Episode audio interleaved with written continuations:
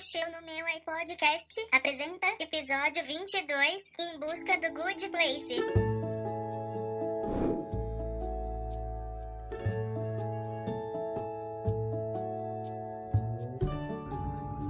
Olá, olá, olá. Tá tudo bem? Não, não tá nada bem. Ai, tem tanta coisa ruim acontecendo. Tanta desgraça, para não dizer outra coisa. Estamos vivendo tempos malditos. Malditos. Bom, qualquer um que pega a notícia hoje, vê no Twitter, no Instagram, Facebook, enfim, qualquer uma dessas redes redes sanguessugas tá vendo como é que tá o planeta hoje, a sociedade como um todo. E justamente numa época em que eu, como falei no como eu falei anteriormente no, no último podcast de isolamento, eu tenho me sentido egoísta nos últimos é, dois anos. Egoísta no sentido positivo da palavra, porque existe sim positividade nessa palavra. O que eu quero dizer, na real, é que, resumindo, é a primeira vez, sei lá, nos últimos 15 anos que eu tô cuidando de mim. Então, em primeiro lugar vem eu, em segundo lugar eu, em terceiro lugar eu, mas eu não posso me esquecer dos outros de forma alguma, porque nós, outros, formamos juntos uma sociedade. E tem muita gente esquecendo disso, obviamente. Para falar um pouco desse microcosmo ao meu redor, particularmente aqui em São Paulo, nessa bolha paulistana.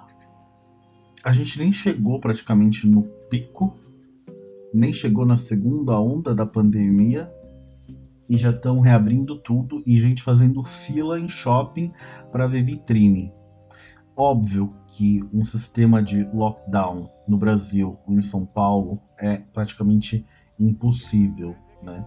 Tipo, como é que você vai falar pra pessoa que mora numa comunidade, numa favela, que ela precisa ficar ela e mais sete pessoas, tipo, sei lá quantas, mas geralmente são muitas, num cômodo e não podem sair e não podem nem sair para buscar comida e nem para comer, porque elas não têm dinheiro, porque elas não estão trabalhando, enfim, é uma desgraça total. Mas tá tudo bem tá tudo bem. É importante respirar, respirar. É a tal da porra do mindfulness, certo? Monte de aplicativo aí ensinando você a esvaziar sua mente enquanto você faz o download e oferece os seus dados digitais para esses fabricantes. Então eles estão te vendendo uma positividade. E uma positividade, que positividade é essa quando você olha ao seu redor e tem gente passando fome, tem gente ainda sofrendo com racismo em 2020, e olha que eu não acredito em, em ano e tudo mais, né? Mas a gente tem um período é, histórico aí que, porra, racismo 2020, isso tipo, não, né? Fora os outros preconceitos também, e gente morrendo, gente morrendo, e o presidente genocida que fala as barbáries, que acha que tem razão, e a razão leva à barbárie, porque, né, se todo mundo tem razão, todo mundo quer mostrar o seu, e obviamente vem aí uma guerra, uma colisão de pensamentos. E nada mais se encaixa. E aí vem alguém, sei lá, alguém quem, enfim, que começa a te vender uma positividade.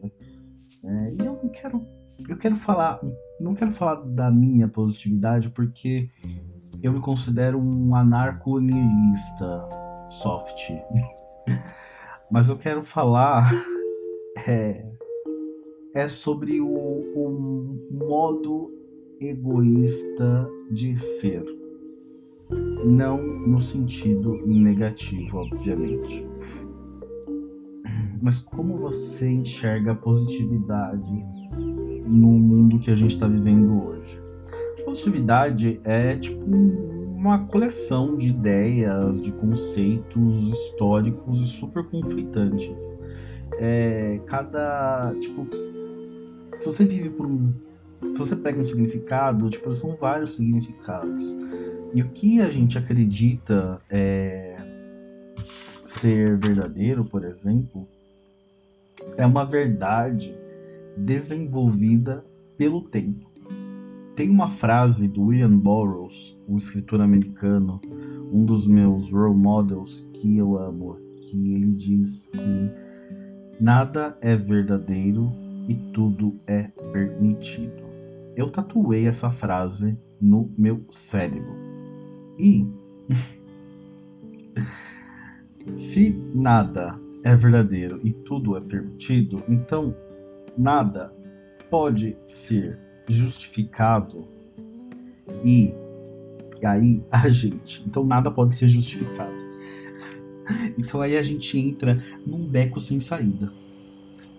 Ou seja, a gente está sempre em busca de alguma razão, de alguma algum motivo para ser feliz, algum motivo para ser positivo.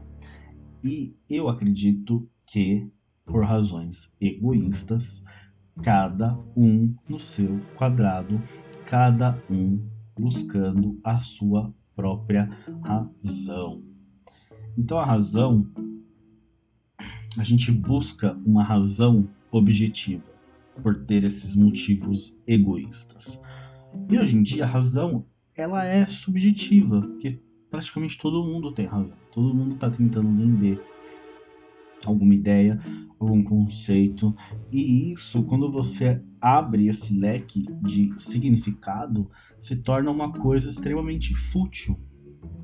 E depois, quando você tenta conectar os pontos, juntar essa teia de aranha, você vê que tudo no centro, esse núcleo todo, é para o interesse de poderosos, de 1% você percebe que até a, durante a pandemia ninguém quer mudar nada. Ninguém quer mudar nada. Quer continuar exatamente como as coisas estão. E a gente está em busca do quê? Para onde que a gente está caminhando? Para onde que a gente vai? A gente simplesmente não vai. Porque o que importa é o aqui e agora. Esse é o momento. Esse é o momento exato. O momento que eu estou aqui agora, 10 para as 11 da noite, depois de um dia de trabalho nervoso. Meu gato está deitado no meu colchão, tirando uma soneca. Depois ele vai me atormentar, mas tudo bem, porque vai ser o agora dele daqui a pouco. E o que importa é aqui e agora, é o hoje. Então, quando você se fecha e você percebe a finitude das coisas, você acaba é, aproveitando um pouco mais e vivendo por satisfações provisórias. É aquele paradoxo. É o gozo versus a fruição e a agonia. E é o que a gente vive todos os dias. Só que a gente vive numa correria. Eu tô, eu, tô generalizando, tá? A gente vive numa correria que é tudo em busca de um tempo, é, da pressa. Ironicamente, a gente vive nessa inércia do hábito, por exemplo a gente fica inerte ao nosso hábito, aos, aos diretrizes de uma sociedade pré-estabelecida, e isso acaba desatrelando do natural por uma cultura que seja ela abstrata e criada, enfim, que transforma os indivíduos de uma sociedade cada vez mais letárgicos, cada vez mais como se fosse tipo caracóis. Então a gente carrega todo o nosso estresse, a nossa vivência, a nossa experiência, a nossa questão de tempo, a nossa noção de tempo, as nossas razões é, subjetivas e objetivas dentro das nossas costas em casa e a gente fica se arrastando e se arrastando e se arrastando. E se você parar para pensar, a gente não vai estar aqui nas próximas gerações. Ou seja, nada se encaixa. A única coisa que encaixa é a casa do caracol nas suas costas. Então, beleza. A gente está em busca da felicidade. A gente. E quando eu falo a gente, eu, eu penso no geral, tá? Lembrando que isso é tudo uma punhetação, uns pensamentos doidos que eu tive recentemente. Enfim, eu tô enclausurado aqui em casa e faz você pensar em um monte de coisa toda hora. E cada vez mais a gente fica lendo umas coisas, ouvindo outras, enfim, dando uma estudada aqui, estudada ali. Mas voltando ao que a gente está em busca, busca da felicidade, que, né, praticamente não existe, só um, um estado de espírito, é o, o aqui e o agora. A gente está em busca de motivos para ser feliz não só a felicidade. A gente está em busca de um amor que também foi vendido para a gente de alguma forma e a gente foi lá e comprou. E a gente está em busca, a sociedade num todo, de acordo com as religiões e qualquer outro ismos, né? Porque se você pensar no cristianismo, judaísmo, capitalismo, tudo, é tudo em busca de um fim magnífico. Existe toda uma hora que no final tudo vai dar certo. Tudo vai ser incrível e a gente vai ter o que a gente merece. É muito fácil pensar dessa forma, né? Tipo, que tudo vai acontecer e que no final tudo vai dar certo e vai ser magnífico e vai ser um paraíso ou vai ser um inferno. Então a gente vive para quê? em busca de um fim ou de alguma coisa incrível que a gente não tem certeza que existe, ou então a gente tá em, ou, então a gente tem medo de viver por conta do inferno que vai ser um fim horrível, nojento, um pesadelo que a gente não quer. Então a gente sempre vive dessa forma, pensando dessa forma. Ou a gente vai encarar um fim magnífico, ou a gente vai ter um fim horrível e de miséria. E cara, este é The Good Place. Este é o The Bad Place. O aqui e o agora e o hoje é magnífico. O aqui, o agora e o hoje, esse exato momento, é horrível. E não é uma questão de ponto de vista, enxergar o copo meio cheio, meio vazio, ou transbordando. Tipo, não é isso. A nossa busca não tem busca. A nossa busca não existe. Não existe essa busca, não existe esse objetivo. É sempre um dia após o outro. Tem outra frase também que eu, que eu amo bastante, que é do Jorge Luiz Borges, que ele diz que se o espaço é infinito, a gente está em qualquer lugar do espaço. E se o tempo é infinito, a gente está em qualquer lugar do tempo. E onde que a gente está? Aqui e agora.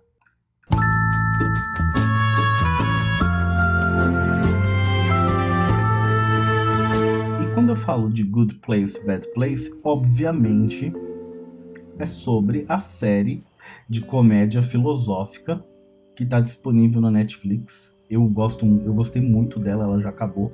São quatro temporadas e pegam quatro personagens que eles já chegaram ao fim de suas vidas. E aí que tá, tipo, é, usa como uma, é uma piada nessa realidade, tipo, objetiva, no que é bom e no que é mal. E eles passam por uma experiência é baseado em pontos para saber é, onde você vai. Tipo, se você acumula tantos pontos vivo, quando estava vivo, você vai para o good place, para o paraíso, ou então você vai para o bad place, que é o inferno.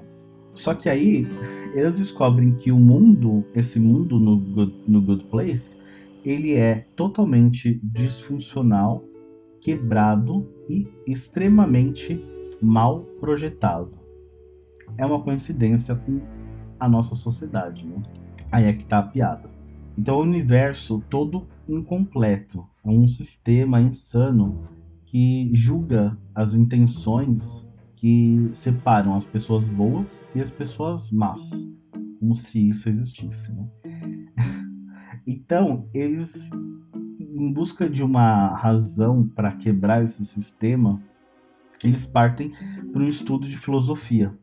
Então é que torna a série muito, muito interessante. Eles não buscam é, a verdade de alguma coisa porque eles já estão no fim, né? Nessa série de comédia surreal. Eles já estão lá no fim, no processo deles. Mas é um processo de entendimento, já que a alternativa de se aperfeiçoar é infinita. Tipo, se você pensar nesse lance de, ah, eu preciso melhorar, eu preciso melhorar, eu preciso melhorar, tipo, é infinito. Vai te levar a lugar nenhum. Porque você vai sempre achar alguma coisa que precisa melhorar. Por isso que os perfeccionistas me irritam muito. Tipo, isso só leva ao caos e à destruição. Tipo, seja mental, da razão, enfim. Então, eles, num processo de desconstrução desse processo, eles criam a própria é, linguagem e criam os próprios mundos a partir desse processo de entendimento.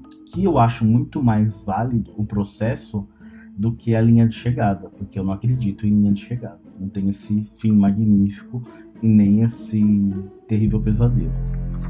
Então, quando a gente é, coloca um pouco do, do Good Place em prática, é, e também a forma como eles tentam desconstruir esse, esse universo em que eles vivem, né? Quando a gente coloca isso em prática e traz para cá, essa foi a interpretação, interpretação que uma das interpretações que eu tive da série é que e também pensando muito no que está acontecendo hoje, é que a, a sociedade é, que domina está levando à extinção da humanidade. Então, é, é óbvio que a, a sociedade, enfim, a humanidade toda, ela precisa, ela precisa ser transformada para sobreviver. E eu não consigo ver num futuro, eu não consigo imaginar no futuro próximo essa mudança. Então, um mundo desprovido de mudanças sociais positivas, esse vazio cívico, civil que está acontecendo aqui no Brasil, por exemplo, acaba com a gente e acaba trazendo um sentimento de um sentimento que destrói qualquer qualquer processo de melhoria, melhoria coletiva. Eu vi até um meme, tipo, ontem, de um cara emburrado na varanda, olhando assim pro nada, pensando em tudo. E a legenda, tipo, ah, só eu não tô furando a quarentena. Mas eu não tô furando a quarentena, por exemplo. Tipo, não tô fazendo. saindo pra fazer compras, enfim. Porque eu não faço parte desse momento. O meu momento é justamente esse, de ficar na minha. Então eu aproveito esse momento meu para focar no meu, para focar em mim, para focar no meu no meu ego. Então isso é egoísta. Eu eu me preocupo com a melhoria coletiva, obviamente, mas o resultado razoável é focar na minha própria é, no meu próprio processo de entendimento. Eu acabei de fazer as pazes comigo mesmo, sabe? Então, e aí volta para aquilo. Tipo, quando eu tô chegando no meu ápice, transcendental, pode-se dizer assim, eu encaro a finitude das coisas, eu vivo por satisfações provisórias, eu não faço planos, eu não faço planejamento das coisas. A única coisa que eu planejo é vou viajar ano que vem. Então eu guardo uma grana para isso. e tipo, essa pandemia não abalou as minhas estruturas, porque tipo, ah, beleza, eu não vou conseguir viajar agora. Tá. Talvez nem ano que vem. Tá, beleza. Pô, o que mais tem para fazer? Vou jogar videogame, vou comer, vou fazer meus autorretratos, vou, vou ler, vou estudar, vou fazer um podcast muito louco, divagando um monte de pensamento imbecil e idiota. E é isso, essa é a minha satisfação provisória. É a linha tênue entre o gozo e a agonia. Eu, pelo menos, sempre pensei que, vários momentos assim da minha vida, que existe uma certa iluminação espiritual existe uma mistificação assim inerente acontecendo nessa noção profunda que você utiliza na automudança, por exemplo, no autoconhecimento, no amor próprio. E cara, perder peso, um, e parar de fumar é muito difícil. Muito difícil. Mas mudar todo o seu autoconhecimento criando uma mudança absoluta para que quando isso acontecer, você pode agir para mudar circunstâncias que fazem você ser quem você é, isso é outro grau de dificuldade. Que a nossa esperança é esse processo de entendimento. E o nosso desespero é o absurdo e o nada. Até a próxima.